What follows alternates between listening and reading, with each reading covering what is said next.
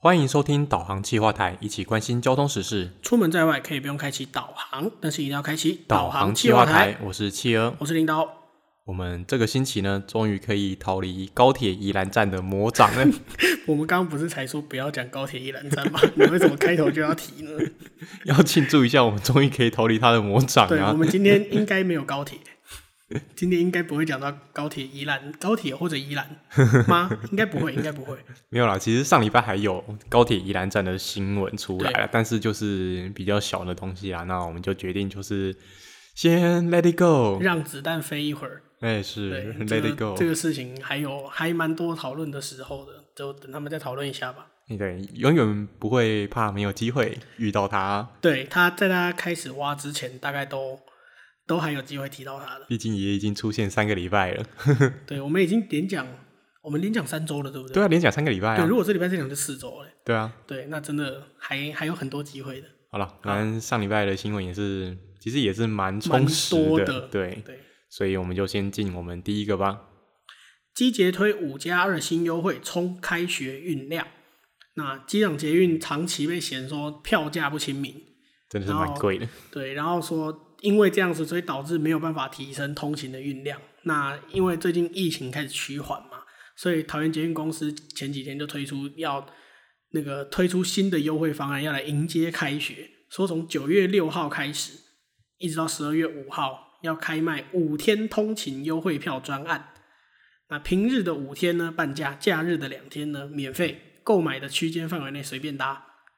嗯，那让通学跟通勤族可以节省一些交通费，然后也让大家可以体验它的官方是这么说的。好，所以说这个机节的优惠从九月六号开始，那就等于是这礼拜就开始了。这礼拜就开始，我们音档上的时候已经开始了。OK，然后他说他的名字叫五天通勤优惠专案，所以说我问一下哦。五天通勤优惠的话，那如果我假日要搭的话，是不是就没有优惠了？没有啊，他他是这样讲，他说平日的五天半价，然后假日两天免费，等于是他虽然名为五天通勤票，但他其实是七天的票了。好，所以他是七天的票，所以说等于是我一次买就是买七天。对，其实他他的计算方式是这样子，就是你现在的票价就是公告的票价，捷运站看得到那个票价，嗯，乘以五天，然后再乘以一天两趟，然后再打半价。嗯，对，简单来说，简单来说就是你现行票价乘以五就对了啦。OK，因为乘以二再除以再再打零点五，其实是一样的嘛。也就是说，假设说以可能最多人用的区间，呃，长庚医院到台北好了。对，台北到林口这一段嘛，长庚因为林口三站一样价嘛。啊，对。对，所以台北到林口的区间的话是是七十块，原价是七十块。嗯、那用五加二来算的话，乘以五再乘以二再乘以零点五，简单来说，七天就是三百五十块。好，七天三百五十块，所以说只能搭一次来回。没有没有没有，随便搭，随便搭，就是在这七天范围内随便你搭，就是你台北到林口之间随便搭。你如果中间要去新北产业园区，可以搭。嗯，你只要是台北到林口的范围内，OK，都可以用。就等于是以前的定期票啦。嗯，以前的定期票只是把它缩短成七天了，因为定期票通常都是三十天起跳的嘛，三十。因为桃姐我记得定期票之前是三六九嘛。三十六十九十跟一百二，那变成就是七天的定期票。简单来说就是这样。所以说，它这个方案等于是比其他城市的定期票的专案还要来得短嘛？因为台北有三十天的一二八零，对啊，高雄也是三十天。那高对，然后高雄的三十天好像还限要同一站进出。对，高高雄的三十天它还严苛一点，就是我我就是限定这两站，我如果提早出站还是要付钱。比如说，如果我今天买个高雄车站，然后到一个什么南子加工区好了，呃，你啊好，对对，可以。那也就是你只能在高雄车站跟南子加工区之间是不用加钱的。可是如果哪一天你要搭高铁，哎、欸，我从高雄车站，我从南子加工区坐到左营，这样要钱。嗯、OK，对，因为南因为左营在南子加工区跟高雄中间嘛，你如果是用桃捷的逻辑的话是不用钱的，因为你在范围内。可是如果用高捷的逻辑是要钱的，因为你不是这两站。嗯，对，就是其实还不错啦，我觉得。对啊，这个方案听起来还不错，因为其实以如果说是以可能其他国家的这种通勤票的理论来讲的话，应该是会限一定要某一站进某一站出。哎，有吗？通常应该会是这样子。因为我记，因为我记得日本好像就不是。日本我记得也，不过日本系统很多啦。对啦，日本系统太多。日本也你可能要看系统啦，但我知道东京的地铁或者 JR 是不，哦，因为我记得是，比如像关西那边的话，就是要限定。哦，真的假的？我记得是这样子，还现在那那其实蛮蛮狠的。但这样好像就是票价非常优惠。不过这方面如果有在日本买过通勤票的朋友，如果有知道这方面讯息的话，跟我们讲一下，因为我们也不会去买日本的通勤票。他说老实话，老实说，我帮我朋友算过通勤的定期票，但是我算的是东京地铁啊，东，所以我确定东京地铁是可以中途进出的。哦，因为我那个时候帮我朋友算，让他就是他他好像刚好都在同一条线上吧，就是你搭地铁的时间大概就是二十分钟，没有很长。可是我我帮他算那个转乘，让他绕了东京一大圈，嗯，然后绕了东京一整圈之后，他的定期票只贵了几百块日币而已。然后因为他跟公司报的那个通勤费是用原价计算，所以他还是省到钱。然后他他整个东京他想去哪大概都不用钱，他全部在定期票里面，那也蛮爽的。对，可是就不知道其他的是怎样了，也是要对，毕竟他们。比我们复杂的很多，他们光那个系统就已经很复杂了，再加上票价，那个头真的会很痛啊！欸、那个那个真的是每次都觉得哇，他们每每个都要每个都要很很强的数学底子才有办法这样子玩吧。不过讲到票价这方面，因为我们上礼拜其实也有刚好有讲到台中捷运的优惠票价嘛，台中的回馈，对啊，对，那台中的回馈看起来也是比机捷还要再来呃弱一些，再弱一些，对，再弱一点点啊。就是其实，因为我觉得机捷它这样子五天的定期票的话，其实我如果我自己是会平常会利用机捷通勤的人，我其实其实我觉得它蛮吸引我的，尤其它就是单程票乘以五。如果如果我知道我这个礼拜会有超过两天会去会去某一个机捷的沿线，假设林口好了，那我甚至买这个票都比我直接 B 悠游卡来的划算。嗯，即使我没有每天搭，我还是比较划算。嗯，对，就是因为你。你已经是半价了嘛？不过机捷会这样推，也是因为它前面的这个要怎么讲，它的搭乘人数实在是太少了，惨不忍睹。对啊，所以这方面我我是不知道，上礼拜也同样推这个优惠专案的台中会不会到时候也 同样惨不忍睹吗？呃，我 应该是还好啦。嗯、我我觉得台中应该不会有，应该它毕竟跟机捷的怎么讲？它的客群不太一样，因为台中可能还是通勤为主吧，嗯、通勤啊，观光的可能观光需求可能，我们上礼拜也我我们上次有讲嘛，它的观光的效果好像没有很好，嗯、所以当当然它可能是以通勤为主，可是机捷毕竟它就是连接机场，那其实，在二零二零年开始，机捷的运量应该都蛮 蛮可观的。对啊，人是低的很可观，人进不来啊，人进不来。对，货货有出去了，但人进不来了。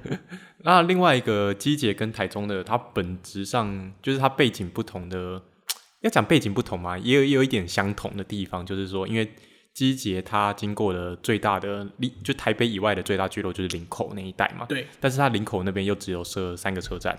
呃，对。然后又没有进入到林口的。除了长庚医院是算有啦，但是其像林口站就没有进入到林口的核心嘛，尤其是旧的林口市区，对啊，就变如果你是住在旧林口市区好了，你要到台北或是到可能其他地方好了，你搭公车可能还会比较方便一点。对，哎，讲到这个，我刚好前阵子有去一次，有去林口，然后我发现林口比我想象中的大，哎，对，林口超级大，对，就是我指的领口是指就是领口台地，就是那个市区的部分哦，比我想象中的大，因为。我前几天是去去那边跟人家吃饭，我开车去，然后我朋友住在龟山离体育大学那边，然后我想说我就载他去嘛，反正我开车去顺路，然后吃就是我载到我朋友之后想说吃饭在长庚医院，看起来没有很远啊，结果开车要开个十几分钟哦，这个还只是一半而已哦，对，这还只有一半，只是林口台地整个的一半哦，对，而且还都是新开发的地方，我还没有到林口的旧市区，对，如果再到林口旧市区，那大概是要半个小时以上，呃，超应该会超过，因为。北侧比较容易塞一点点，就你你只要有跨高速公路，你就会塞。啊，对，没错。我那天去，我才发现它比我想象的大。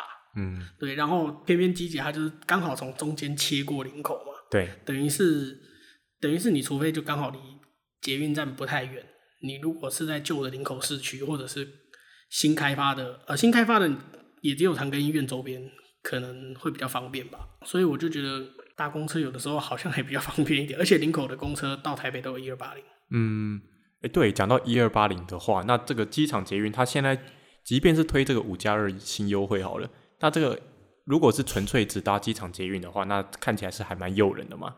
但是如果说今天还要再转乘台北捷运的话，那这个转乘优惠，它没有转乘优惠，没有转乘优惠。机捷至今，呃，我不确定跟桃园的公车有没有转乘优惠啊，但是至今跟在台北端的跟北捷或者台北的公车，确定是没有转乘优惠的。嗯，对，所以这样算下来，其实没有划算太多啦。虽然你单纯看它的票价，我们刚刚算了嘛，就是一个礼拜，你你从林口来回台北七天的话是三百五十块，用这个新的票价来算，那一个礼一个月是四周嘛，一千四，乍看之下省很多钱。可是你如果除非你的通勤地点、通勤目的就在台北车站，那当然这个可能很符合你的需求。但你如果同时你工作地点不在台北车站周边，你还要再转北捷的话，那你的成本其实是相对会继续垫高的。嗯。等于是只有省掉季节那一段，那这方面可能就是要看说这个乘客啦，他到底是怎么样算下来比较优惠嘛？因为对，毕竟我们刚刚也讲到，这个机捷呢，它就是只有划过整个林口台地的中间，从中间切过去。对，那如果你是住在林口的其他靠离捷运比较远一点的地方，你要到捷运站怎么过去就是一个问题了。对，然后加上。其实林口就我们刚刚就讲，还有很多的公车会直接到台北。对，它公车直接到台北，那你的一二八零其实可以解决。对，对，那就等于是这个钱好像又看起来好像又变成多花的。可是毕竟林口交流道整天都在塞车啦，一二八零坐公车最大的风险在你可能光是上交流道就要上半个小时。哦，真的，对，林口那个超可怕。对，那个是塞车热点中的热点。对啊，所以。其实这也是我为什么我刚才说这个林口的整个捷运的环境跟台中有一点像又有一点不像的地方，因为像的地方就是说他们公车可能都比较方便一点。对对，那不像的地方的话，就是台中塞车问题稍微少一些些，啊林口很严重。呃，对，台中的塞车问题没有那么严重，不是说不会塞车哦，是没那么严重。不过，如果他推这个新优惠的话，我倒是有另外一个想法。比如说，今天我从台北搭到环北，搭到中立好了。哦。然后我买他这个定期票。呃，一百五嘛，我记得机捷的价格封顶是一百五嘛。那等于一个月是多少？一百五乘以一百五乘以五，这样是七百五十块。嗯。一个礼拜七百五十块打到饱。嗯。好像还可以耶。对啊，如果今天我住的地方刚好是什么高铁桃园站周边，就是青浦那个特区。不是啊，我如果住高铁桃园站周边，我为什么不买高铁定期票就好了？可是问题是高铁定期票算下来有比较贵吗？有有比较一定比较贵啊，它一定比较贵。可是时间差很多啊，高铁高铁桃园到台北才二十分钟，哎，二十分钟左右吧。可是你坐机捷，你光是到从机场到台北就要三十几分钟，你机场到高铁站还有一段时间，等于你从高铁桃园站坐机捷到台北。大概要一个小时哎、欸，哦，这这个钱我不想省了，是我不想省 了。尤其如果如果你上班，通常上班呐、啊，大家会睡到就是可能快要压线的时候才起床，然后去搭车嘛。对，那你坐机捷等于是你要提早很多出门 啊。有啦，你如果从环北上车，你应该有位置坐了，okay、可以一路睡啦。但是那个位置好不好睡，就是另外一句话。对，这好不好睡真的是另外一个很大的问题。你搭车可能可以啦。对，你如果坐高铁的话，保证好睡啦啊。可是你可能会睡到南港了，然后睡到南港以后，还可以再睡到再下一站吗？哎，我们不是说好今天不提宜兰吗？好了好了，不要再提宜兰了。那机捷还有另外一个新闻是，机捷的 A 五站施工高架夜间封闭。那同时呢，新北争取增设 A 二 A、A 五 A 站，这也好太绕口了吧？其实我每次都觉得这一种站名你。你你为什么不不直接数字给它往后垫就好？就等于是你假设你现在在中间插一个站，你如果用、嗯、用 A B 来算的话，对旅客来说其实有点复杂。什么意思？就是就就是就我看到 A 二 A，我会不知道它到底在哪里。A 二 A 通常应该蛮好理解啊，就是它在 A 二的附近。对对，可是就变成说你在你在算，就是可能有些人会要算说哦，我还有几站要到。然后我就单纯看哦，我在我在 A one，那我要达到 A 十，嗯，所以我会理当认为我还有九站。嗯，但如果今天有 A 二 A 跟 A 五 A 的话，就其实是十一站。只是这个，我觉得这个加进来应该还好啦。哦，这样吗？那可能只有我有这个困扰。那不然还是你要像以前台北捷运一样，我从什么 BR 四搭到 B 四，请问是几站？啊，那个真的是。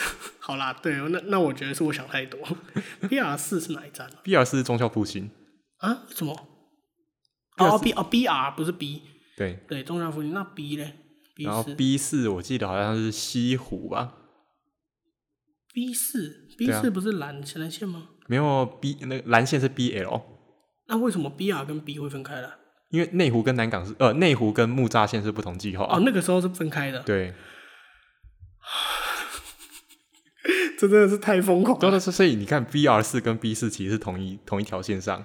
对，哦，这个这个太难，这真的太难了。这个你没有讲，我真的不知道。那不然还有那个另外一个啊，就是我要从 O 一站搭到 O 六十站，请问我中间差几个车站？O O 一应该是南四角吧，还是回龙？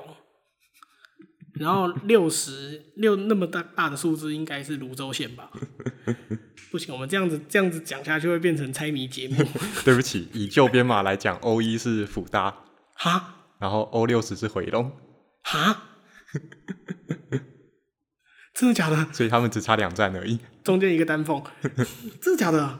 没有，那是旧编码啦，所以其实那为什么旧编码福大会是 O one？因为其实好了，反正因为离题啊，因为以前新庄线只是打算盖到福大啦。哦哦，这个这个我知道，对啊，哦，就因为这样，对啊，哦。好，我们离题，我们离题，我们离题。那个就讲到福大，我们就顺便讲了这个新北争取的这个 A 二 A 跟 A 五 A 哦，这个 A 五 A 就是福大医院。对，目就是目前的预计站名字都写福大医院啊。对，因为刚好在福大福大的后门，那那边那个前前两年盖了一个福大医院嘛，所以就直接，所以目前站名叫福大医院，暂时定名了，对，暂时定名叫福大医院。会不会改掉就不知道。好，那我们回回到整个整个新闻哦。这个机场捷运的 A 五站就是泰山站，它目前要增设北侧的一个出入口。那为什么要增设呢？是因为目前这个 A 五的泰山站，它的只有一个出口，那它的出口呢是在南侧。哦，对，就等于是说我不管我出了捷运之后我要往哪边走，我都一定要先到南侧的这个出入口之后，再过新北大道这一条马路，嗯，到我要去的那一侧。然后新北大道很宽，哎、欸，对，蛮宽的，对，大概就是以车道宽来算，大概有六七个车道那么宽。有东一单一个方向就有三个车道以上了。对对，然后你还要再加高架桥的桥墩，对，还有桥墩，对，它真的是很宽。对，所以说目前就因为这个，就是因为捷运车站它只有设在一个出口。你想以以前哦，台北捷运的木栅线就已经是相对有一点不便民了。对，全部都是一个出口。对，那要想哦，就是台北捷运所在的木栅线，它下面的复兴南北路，虽然车道是还蛮宽的，但是就是相对来讲，台北市的步行环境还比较好一点。而且还有一个是泰山站那边，它是那边是台一线嘛，对不对？对对，那台一线本身是本身是超级主要干道，它的等级绝对是高于复兴南路的。对，那再加上。再加上那边是相对郊区，所以车速也会比较快。那你如果今天今天一个行人闯红灯，当然行行人闯红灯那个那个另外的问题，我们先不讨论。我觉得也不要讲行人闯红灯啊，哦、就是行人就算没有闯红灯，行人在绿灯的状态下过马路哦，哦就一堆车子会右转的、左转的，就是完全没在看有没有斑马线、有没有行人，就直接走过去了。对，就是台湾比较没有让行人的这个习惯。对啊，对。那在这样的情况之下，在相对比较。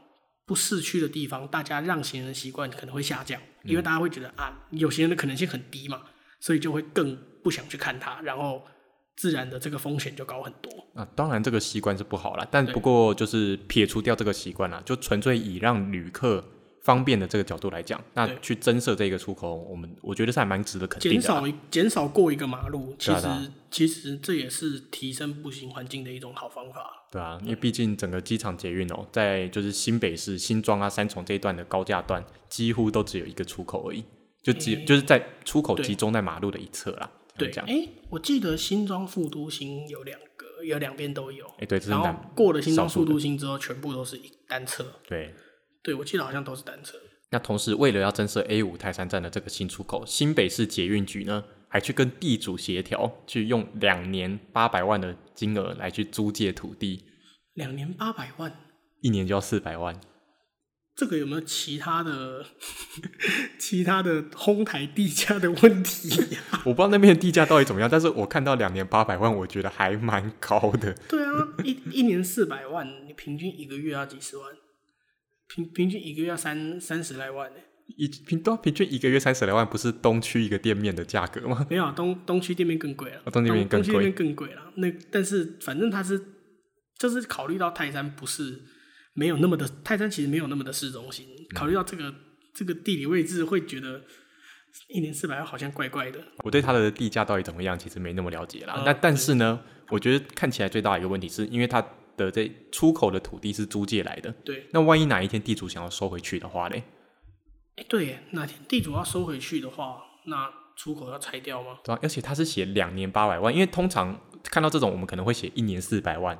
那你就很容易算得出来说，就是大概几年会花多少钱。但是他写两年八百万，这这个看起来有点怪诡异，对，会不会他就只租借这两年？不是，他会不会是预估工期是两年，然后他就只租两年？看起来很奇怪啊。对啊，那那你你完工之后，大家要使用这个地又还给地主啊？对，所以这感觉很奇怪。我我看不太懂这个意思啊。那不过就因为他现在有去增设这个新出口，所以新北市捷运局他目前就是跟桃园市政府申请说想要去增设 A 二 A 跟 A 五 A 这两个我们刚刚有讲到的车站嘛。对。那为什么会去增设这两个车站？是因为它原本是原本的机场捷运计划是没有这两站的。嗯，哎、欸，我们要不要讲一下 A 二 A？刚刚讲了 A 五 A，没有讲 A 二 A。A 二 A 的位置在二重疏洪道的旁边啊，那也就是在目前的三重站的北侧。对，那它的位置就等于差不多是机场捷运要跨二重疏洪道的那一座桥的前面一点点而已。哦，对，就在桥旁边。那它预估站名都是平，都是写二重了。那会不会叫其他站，叫其他车站？其实也不知道。对。那另外一个 A 五 A 站的话，那刚刚有讲到它是在福大医院的旁边嘛？那那边现在 A 五 A 这个车站附近还有一个叫温仔镇从化区的地方。哦，那是什么地方？它就是一个很大规模的从化区。就如果大家搭机场捷运的话，就是你看一下窗外哦，你可能会到某一个地段开始，你会发现到左右两边很多铁皮工厂。啊，对。那那个位置就差不多是 A 五 A 未来会设站的地方，也就是温仔镇从化区的地方。哦，所以那些工厂它要全部迁走，是吧？哎、欸，对。哦，好，这个这个我还真的不知道，因为其实说真的，我记得机捷刚通的时候就，就就有蛮多人在诟病这件事情，就是。机捷经过的地方很多都是一片铁皮屋，那机捷作为国家的门面，这个不是一件好看的画面。对，那他讲的那边从化其实蛮蛮蛮好理解的啦，也蛮好理解的。我觉得最好看的画面会不会是你在成田机场出来之后呢，然后搭那个 Skyliner，然后呢，嗯、你就一看到外面一望无际的稻田。哎、欸，那个画面其实蛮舒服的。对，可是其实我觉得一望无际的稻田还是比。铁皮工厂来的好看，对啊，就是大家会有一种乡村很 chill 的感觉。可是铁皮工厂有很 chill 的感觉吗？这这这应该不 chill 吧？这个就看当看大家看大家的想法，了，因为。对啊，因为其实这个随着不同的都市规划之下，会有不一样的发展结果嘛。那也会造就出不同的景观。对啊，那机材机捷这一题就我们就先到这边了。对，那我们下一题呢是讲国道一号。嗯国道一号大华系统到细致拓宽有解。大华系统就是我们之前有一次有一次讲说国一哎、欸、不是国一那个台六十二线对要延伸在考虑要延伸宜兰的那个那个那个节点哎、欸、就是靠近基隆的地方啦。那就是现在因为国一的基隆到戏子这一段的交通量非常的大，那长期都有塞车的问题，因为基隆跟台北间的通勤本来就是。非常的密切嘛，那结果经过了一年多的评估之后，就是立委前几天就说高工局决定他这个评估是可行的，所以我们接下来可以办，要开始要办拓宽的说明会。好，那这个他们又说呢，国道一号哈大华到汐止这一段要怎么拓宽呢？顾问公司呢有两个方案，一个是说要做平面的，啊，另外一个要盖高架。平面很好理解，平面就是往旁边推嘛。对。那高架呢？要五羊要延伸吗？那边应该是变汐五了，汐五要往北延吗？就不知道。那反正因为现在这个立委啊，他认为说，因为高价的方案对民众的影响可能会太大，所以就倾向用平面拓宽的方案来做进行。哦。那为什么国一从基隆到台北这一段会那么多车？其实有一个很大的原因是，就是通勤没有很方便吧？就是基隆到台北，我们先先不看开车，我们先不看私有运具的。移动方式，从基隆到台北的那个叫什么公共运输的移动方式有什么？台铁，嗯，再来是客运，还有吗？好像没了。还有一个打算要盖还没有盖的捷运。对对，那捷运这个我们今天不讨论，反正就先假设它存在好了。那这样子的情况之下，可是你的转乘界面什么其实也没有很方便，加上客运可能可以到台北很多的很多的点，可是客可是客运一样会塞在高速公路上。哎对，那考虑到我下车还要转乘，那我不如直接开车。嗯，这个说法我觉得半对半错。啊、呃，为什么？因为其实基隆的大众运输使用量很高哦，真的、哦、有差不多三成左右哦，那算蛮高的，跟台北其实没有差太多。对，就是三就是三成多已经是台湾的最高了。对。那基隆的大众运输使用率其实是台台湾第二高的，第一高是台北，第二高基隆。对，所以其实。你要说基隆到台北因为很不方便，所以大家都开车嘛？嗯，从数据上看起来半对半错，因为毕竟很多人其实已经去使用大众运输了。哦，那其实这也就暴露另外一个问题，就是基隆到台北的整个通勤量就是非常的大，大到难以承受。哦，对，所以可能更需要的是一个更载运量更大的公共运输吗？嗯，或许吧。那或许也有可能就是说，像刚刚讲到的，因为客运都会塞在高速公路上，嗯，或许我们高速公路来做个公车专用道。哎、欸欸，其实我其实我一直在想，为什么高速公路没有考虑做公车专用道？其实我这个问题我也纳闷很久。不不仅仅是基隆、台北，或者我们刚刚前面讲的林口，其实其实我觉得这些都是蛮蛮适合在高速公路上开公车专用道的。其实也不要说公车专用道，我们就做一个简单的做 HOV 就够了。啊，对，高承载高承载车道。对啊，对，其实其实光是这样子就应该可以足以让很多的客运或者是公车可以有更更顺畅的移动吧？我觉得，嗯、对，因为可是其实我觉得加 HOV 高承载车道会不会造成很多的小车他们塞过去，然后反正反正就堵你尖峰懒得捡懒得取缔。这个倒是蛮有可能，因为现在五羊的 HOV 它到底怎么个取缔法，都还是没有人知道。哎、欸，我从来没有看过有人被取缔过。我也从来没看过。然后，然后我自己先老实说，我曾经有过不小心开在 HOV 上，车上只有我一个人。然后我当当然我碰到下一个可以切出去的点，我就切出去了，因为毕竟是不小心，我也不是故意的。但我也从来没有，我也没有被取缔到，我也不知道你到底有没有在取缔我。我目前听到唯一一个说法是说，他会在电子看板上面写。叉叉叉车号，您车上未满三人，请驶离 HOV。但是他没有被开单。那嗯那那你你在上面这样写，我可以不理你啊。甚甚至因为大家经过那个看板速度都很快，所以可能十台车里面只有一两台车看到，甚至自己违规那个人自己都没看到。嗯，有可能。对，那既然这样的话，那那你的 HOV 有色跟没有色是一样的。那还有另外一个说法是说，因为台湾的车子隔热纸普遍都贴的太黑了，哦，所以抓不到，抓不到。对，那这可能是另外一个问题了。嗯，对好，反正隔热纸的这个部分我们先不讲哦。对，反正我其实我觉得真的可以考虑在高速公路上设公车专用道，嗯，其实是蛮蛮，我我觉得是一个蛮好的做法。像台北就有啊，但台北那不是高速公路，台北是快速道路。嗯，台北在那个新义快速道路就就有一条是公车跟计程车专用。就是你如果坐计程车，就才会才有办法走在那边的。嗯，不过我觉得，如果真的要设公车专用道，或是甚至到 HOV，有一个最大的问题是说，嗯、因为五羊过去的经验呢，就是这个 HOV 车道其实大家反而不爱去用它，因为它画双白线嘛。啊、哦，对。你进去了之后，比如说你前面可能卡一台乌龟，你就出不来，你要隔个一两公里你才能出来。对。HOV 它本来用意是，如果说你车上载满的比较多人，你可以享有比较快速的通行权。通行权，但是反而因为你前面卡一个乌龟，那又因为车道画双白线，你反而驶不开不出去。对，那反而变得更慢。那所以会不会是 HOV 当初在设设计那个车道切换的时候，就是没有设计好？其实我有一个想法是，HOV 为什么就干脆不要就画成一般的白线就好了？对啊，其实我觉得画一般画一般的那个虚线就好了。那只有满满足 HOV 条件的车可以进来嘛？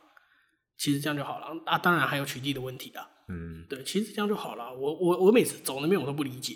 对啊。就是我我我最后都很懒得走，就是其实我身上都坐满人了，我也不是很想要走去那条 HOV，因为前面常常就会被人家塞住。其实我也是，我也不爱走那一条 HOV，即使我车上是载满人的状态。对。啊，那撇除这个 HOV 的问题哦，其实国道一号从基隆到台北这一段啊，其实历任的基隆，不论是要选市长的，或者是要选立委的，嗯、他们都在极力争取。你大概从二零二零零零年之后，至少我有印象以来，反正两千年以后的每一次选举的市长跟立委都一定会喊不分蓝绿，对，不分蓝绿，不分蓝绿，只要是选基隆的市长或立委，全部都会争取这一条。对，那后来也确实有被他们争取到，所以造成现在其实，如果你真的去开基隆到台北这段高速公路。国一啦，国一的部分，哦、国三其实就一样，国三从头到尾都一样，就是三个车道宽。对。但是呢，在国道一号的部分，它有时候很宽，有时候又很窄。啊、哦，对。对，这个部分呢，我们有统计出来哦，我们就先念给大家听。反正 如果听到觉得很不飒飒的话，你可以 replay 一次。对，你可以多 replay 几次，我们会感谢你。好啦，以南下的部分哦，南下的部分从基隆。就是你从基隆一开上国道一号到大华系统，对，到大华系统，就是目前要拓宽这个点，这两个车道。两个车道，哎、欸，那很窄，那就是快速道路的等级。不过以前高速公路都两个车道，啊、对了，中山高最早通车就是两个车道而已。那个国五也，国五在雪隧也是两个车道。对啊，对。啊，国三在在那个燕巢以南也是两个车道。哦，真的、哦？对啊。哦，好，我没有走过那么，我没有走到那一段过。所以其实早期啦，评估车流量没那么大的时候，都是设两个车道。哦。那就是国一的大华到基隆这一段，其实就是还很原始的状态，但这不是它最原始的。还有更原始的。因为它以前是麦帅公路啦。哦，麦帅公路好像只有一车道，对不对？对。然后，然后我记得好像道路的品质也没有很好。所以反正麦帅公路现在已经不不存在了嘛。哦。那现在就变国道一号了嘛。那再来呢？这个从大华系统再往南呢，它会。应该说还没到大华系统那个点哦，哦大华系统的匝道还没进来哦，就从两个车道变三个车道了。所以是我我会基隆开到大华系统的这一段会快到大华时候突然变三个车道，哎对，然后之后再过了一小段之后，大华系统的车进来，对，然后就变四个车道，然后就变四个车道。好，那大华系统的下一个交流道是五堵交流道，五堵，对，也就是说从大华到五堵，因为它其实也就一公里多而已啊，所以它这一段就是四公里，呃，就是四个车道，讲错。再来呢？从五堵之后一路到细子交流道这边，那不是也才一个还两个吗？五堵到细子不是才一两个？没有，五堵到五堵的下一个交流道就是戏子了。对啊，对啊，我记得五堵跟戏子也是很近啊。对，那这边呢又从刚才讲到四个车道变成三个车道，好乱哦。所以你就这边还没讲完哦，还没，还没讲完哦。戏子交道到戏子系统这一段两个车道，等下这边不是车最多的地方吗？它为什么是两个车道？因为要从戏子系统切到国三的车，也必须要从戏子交道出去。因为它两个交流道是连在一起的哦，对对对，也就是说，虽虽然说这边主线上只有两个车道，但是如果你把侧车道加进来的看的话，会有到三个车道那么宽哦。OK，懂。但是你如果开主线，你就会觉得只有两个车道吗？啊，对对。那再来呢？过了细子系统之后呢？那这边就因为后面会有五羊，所以会变更宽。但所以我们先把五羊的车道先呃，我们先把细五了，我们先把细五的车道先撇除掉，排除掉。从汐止系统到内湖 A 出口，内湖 A 出口就是南京东路，成功路对不对？成功路，呃，成功路是 B。哦，成功路是 B，那 A 是 A 是南京东路，就只有南京东路，它没有跟什么路交叉。没有没有啊，就是 A 出口是南京东路，哦，然后 B 出口是东成功路。哦，对，从汐止系统到内湖 A 出口这一段，哦，那 A 就是比较北边的这一个出口，哦，它是变又变成三个车道，好乱。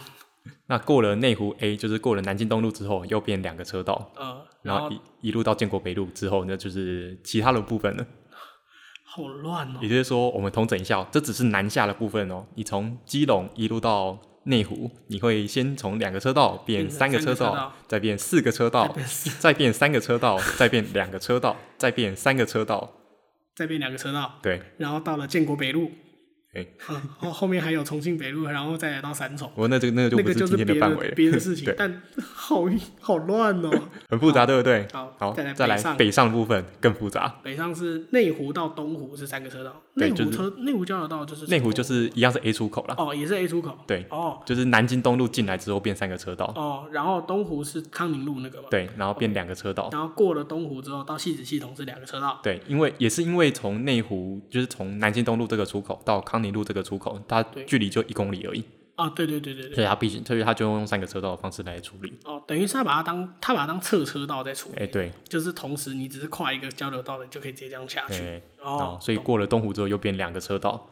好，那再来呢？再来到东湖之后又会有细五的车子下来嘛？对，那一样我们把它撇除掉，从汐止系统这边，呃，从东湖一路到汐止系统这边会是两个车道。等汐止系统的匝道汇出去之后，这边又变三个车道宽。哈，它匝道会出去之后反而变宽。哎、欸，对，因为后面又有细子交流道。哦，好。好，反正这边呢，简单来讲就是变三个车道宽，然后一路到细子收费站的旧址。等下细子收费站旧址好像也没有多远吧？对，就是两公里多。对啊，我记得没有很远。这边是三个车道，然后过了细子收费站又要再变，再缩减成两个车道。好，再来呢？再到细子收费站的旧址到五堵这一段呢，嗯，大概一公里多，两个车道。好，等于是它又从三个车道再缩回两个车道宽。好，再来呢？好，过了五堵之后又变三个车道宽。对，五堵到大华，对不对？接下来是大华，接下来是下一个交道是大华。然后过了、啊、过了大华之后呢，大华的匝道出去之后还是三个车道宽。嗯三个车道宽，大概再往前那个五百公尺左右，它又从三车道缩减成两车道。就是像，就像我们刚刚说南下的时候，基隆快到大华那个时候一样，对，只是反过来变成过了大华之后会三，然后之后变成二，然后大华的匝道才会进来吗？对，等于是北上的话是大华匝道先出去才缩减，那南下的部分是先变宽，大华匝道才进来。很棒。好，然后再来大华到基隆一样是两个车道，后面就没有变了。真的是很乱呢。对，这个就是二十年来我们基隆的历任市长跟立委为基隆人争取到的高速公路。但我我为什么要拓宽都没有一次拓宽完？它都只有一段一段一段一段。就其实很简单，因为其实从基隆到台北这一段的高速公路就是走在基隆河的谷地里面嘛。对。那有时候整个基隆河靠离高速公路非常的近，因为基隆河是很弯嘛，对，所以后来才有拓宽，呃，后来才有截弯取直的这个计划嘛，对。但是基隆河在基隆这一段，在汐止啊、基隆这边都没有做截弯取直嘛，所以它的河道还是还还蛮原始的状态，很蜿蜒、嗯，所以它有时候离高速公路很近，有时候离高速公路比较远。哦，所以它能拓宽的地方，它就去拓宽。它不能拓宽的地方，它就拓不了，就只能放着。对，那接下来又说要又说要拓宽，那它要怎么拓？所以看起来就它可能现在功法又进步了嘛，它可能又用一些比较进步的功法去处理那些路段。哦，时代在进步，对，但是还是要讲啊，就是他再怎么样去做这些处理，他首先要面对的问题就是我们刚刚讲到南下一下二变三变四又变三，四变三，然后又变二又变三，对。然后北上部分一样嘛，三变二变三，再变二，再变三，再变二。它如果整个车道宽，就是整个车道的数量，它并没有去做一个完整的配置的话，对，一下宽一下窄，它反而会在从宽变窄这个路段会造成一个拥塞。啊，因因为增加了交织嘛，车流会交织，然后一下交织，一下又分开，然后又前面又要再交织，嗯，哎，真的是很乱，听到很头痛哦。对我，我觉得，我我觉得。开车，你如果走国一往来基隆，最简单的方法就是走在左边数来第二个车道，绝对不会错。哦，对，因为左边数来这个车道绝对不会掉。应该说左边数过来第一个跟第二个车道，对，都不会被缩减。对，可是左边数来第一个车道，呃，它就内侧车道嘛，那一般建议是作为超车道使用，嗯、不要不要逗留，所以你就开在左边数来第二个车道就对了。对，我你知道我刚听你这样讲完这一段，我就觉得嗯。以后我如果开车要去基隆，那我就走在左边出来第二个车道就好了。没关系，我觉我跟你讲啦，你用听的就已经觉得很烦了，对不对？对。我我上上礼拜开车载我朋友，然后就刚好去走那一段，哦、然后呢我就跟他说，你就看哦，这边的车道一下是四，一下是三，一下是二。他说啊，这是什么什么事情？我说你又看到有没有？现在变四了，那现在变三了，现在变二了。他说什么鬼东西啊？然后明明才过一两个交流道，你每过一个交流道就会变一次车道数。真的是，我觉得是在整人呢，这真的是整人呢。所以还是一样，同一点很重要，就是它的车道宽的平衡一定要做好啦。对，那其实这个车道宽的平衡，说老实话啦，在它在今年年初之后有做一些改善啦。哦，就是我们刚刚讲到大华系统的部分嘛，对，就是北南下的部分会先变宽之后才有匝道会进来，那北上部分是匝道会出之后才缩减嘛。对，那它现在已经把这个缩减点跟拓宽点。已经一致了，一致了，就是全部调到大华的匝道，哦，就等于是你南下的话，是大华的匝道进来之后，才会从两个车道变到四个车道，嗯，那北上部分的话，就是你在大华之前是三个车道，哦，那过了大华的匝道之后，就直接变统一变两个车道，哦，就不会说你在没有交道的地方就突然车道做缩减，或者是车道突然变多，这样子还是比较正常，至少比较好理解一些啦，而且以以车道数的平衡上来讲。你本来这些车子就应该是你外侧的车子就应该是要让它从匝道出去，而不是外侧开到尽头之后又突然会会会进主线嘛？对，没有错。真的觉得是整人啊，太可怕了。基基隆人真的很辛苦。我各位听众啊，如果听到这一段觉得很复杂的话，拜托不要按我们复评啊。这个实际上就是长这个样子啊。呃，对，这个复杂不是不是我们造成的，我们只是把它的实际状况说出来而已。而且我们已经用尽量用比较好懂的简单的方法，对对。而且我还直接告诉你最简单的方法，你如果是基隆往来台北，你就走在左边数来第二个车道就对了，绝对不会被交汇来交汇去，就走在那里，乖乖走在那里就好。唉，有有够复杂。好了，那我们这一集的节目就到这边啦。出门在外可以不用开启导航，但是一定要开启导航企划台。我是企鹅，我是领导，我们下次见喽，拜拜。拜拜 哦，最后那个实在是，那真的是太荒唐了啦。